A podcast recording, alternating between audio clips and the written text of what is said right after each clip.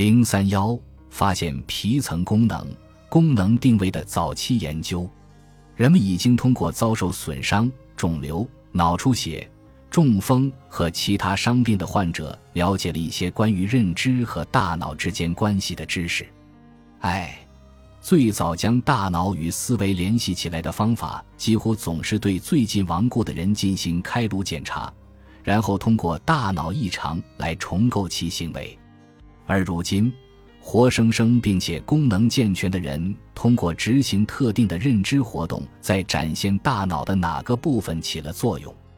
这一话题留到之后再说，现在还是先看看早期发现的简要历史吧。早期的学者认为，脑与思想和知觉无关。例如，亚里士多德就将这些功能归置于心脏。很久以后，一种被称为的伪科学坚称，品质、个性、知觉、智力等等都确切地定位于脑中。颅相学家得到了神经学者早期科研证据的支持，后者发现一些大脑功能和特定区域有关。颅相学家也相信，大脑就像肌肉一样是可以得到锻炼的。他们相信个体的性格、天资和情绪都可以通过检查颅箱以及外部颅骨表面的凹陷进行测量。用他们的肌肉隐喻来说，高度开发的脑区会顶出颅骨，开发程度低的则导致骨底的出现。这些特定的区域决定了与其有关的性格特质。例如，哈伯德发现了对应意识和夫妻恩爱的隆起。许多颅相学家没有采用逻辑实证主义，而是片面强调先天后天频谱上的后天方面。他们还相信，如果你能通过颅相学辨别某人人格上的缺陷，那么你就能发展诸如正直的性格特征。该运动的一部分也在于强调改变环境能帮助儿童成为更好的成年人。然而，虽然他们获得了一些支持，并且助推了大脑功能的研究，但颅相学作为一门科学的支持证据很少。装扮成一门科学，但终究未能得到标准科学研究的支持。这类研究通常被称为。实际上指的就是虚假的科学。其他伪科学领域还包括分方疗法、颅骨测量学以及相面术。最近，作为进化论的一种对立学说的智慧设计论是否也属于伪科学，亦引起了激烈的争论。最早关于功能定位的例子来自一位名叫盖奇的患者。盖奇是一个铁路工长。负责用炸药为铺铁轨做准备。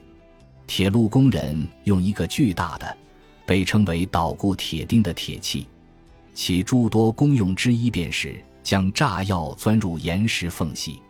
一天，炸药爆炸，将捣固铁钉扎入盖奇的下颚，穿过他的额叶皮层，并从另一边钻出颅骨一段距离后才停住。尽管盖奇最初在这场事故中活了下来，已经是一个奇迹，但更令人震惊的还是随后他挺过了伤口感染，而且是在19世纪后期的医疗条件下活了下来。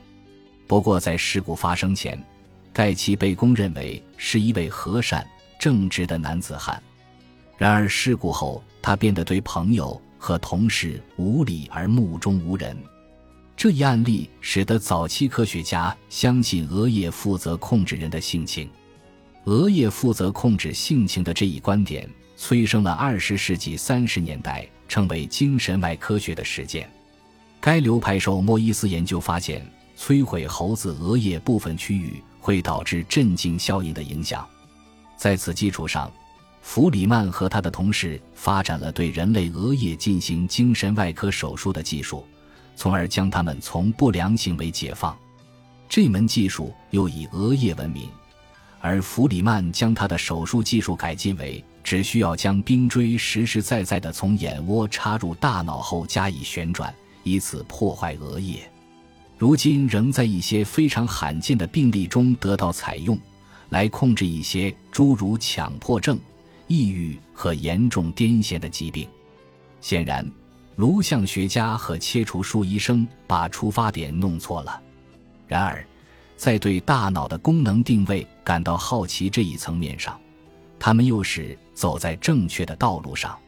法国神经学家弗洛伦斯就认为颅相学毫无意义，因此开始着手对其进行证伪。在研究中，他切除了大脑的一小部分，然后检查手术对行为的影响。他总结认为，运动和感知功能并非像其他学者所认为的那样，可在一块特定领域简单定位，而是弥散在大脑其他部分的。大脑的创伤或损伤似乎同等的影响了所有高级功能。这一观点后来被称为用来对抗定位学说，并支持大脑应被看作一个整体的器官来看待，而认知加工是遍布在各区域的。还有一种妥协观点，看起来与该领域的知识兼容性最佳，那就是一些心理属性是可以定位到特定区域。或大脑内部的星座区域，这包括运动反应、感觉末梢、视觉和一些语言加工。然而，许多功能，特别是高级认知加工，例如记忆、知觉、思维和问题解决，会被分解为遍布大脑各个区域的下属任务功能。早期关于功能定位的支持证据可以追溯到19世纪。尤为重要的研究工作出自法国神经病学家布洛卡之手，他研究了失语症，这是一种语言障碍，患者难以讲话。这种病症通常见于中风患者。对失语症患者的脑部进行的死后检查，显示了一个脑区的损伤，该区现被称为布洛卡区。一八七六年。年轻的德国神经病学家威尔尼克描述了一种新的失语症，其特点不是不能言语，而是不能理解。事实上，患者的言语是流畅的，但是毫无意义。威尔尼克赞同先前学者的看法，认为某些的心理功能确有定位，但是他们绝大多数仅限于简单的知觉和运动活动，诸如思维。记忆和理解等等复杂的心智过程，则是感觉和运动区域的相互作用的结果。支持这一立场的证据在世纪之交出现了。当时，西班牙生理学家圣地亚哥·雷蒙卡哈尔研究表明，构成神经系统的是离散的基本单元，又称为神经元。过去曾经认为心灵是像马赛克一样的嵌合体。如今取而代之的是连结主义的概念，复杂的认知功能可被理解为以神经元之间的连接网络的形式发生。威尔尼克更进认为，一些功能是在脑部的不同区域以并行的方式进行的。威尔尼克关于脑及其功能的假说，对现今的认知心理学家来说相当重要。平行加工理论暗含了对信息的冗余加工。这看似浪费，并且有悖于动物体系都高效贯彻的节俭原则。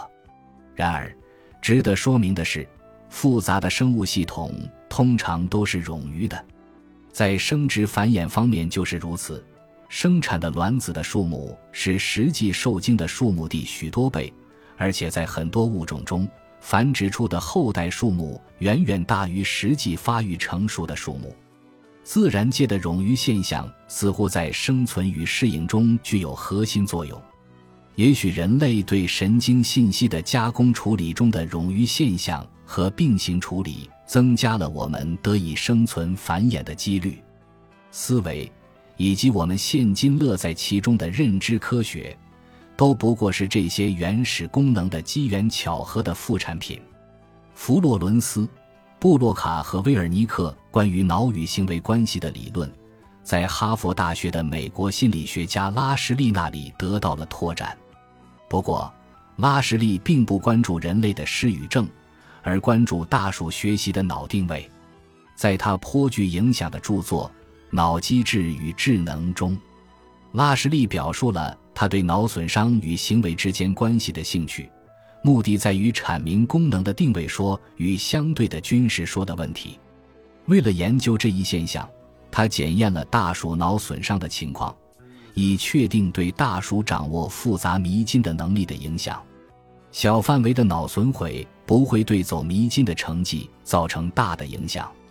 由于没有哪个特定的区域看来与学习存在直接关联，拉什利断言，学习并不局限于特定的神经元。拉什利提出了一个称之为的理论，该理论淡化了单个神经元的重要性，而认为记忆可能遍布于整个脑。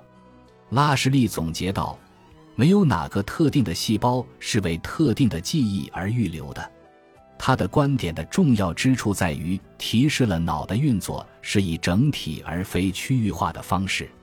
大约与此同时，俄国学者鲁利亚也逐渐发展了类似的理论。这些发现似乎与潘菲尔德的大脑电刺激结论相悖，因此在随后的一场论战中推翻了潘菲尔德的结果。最近关于记忆和血液活动的研究表明。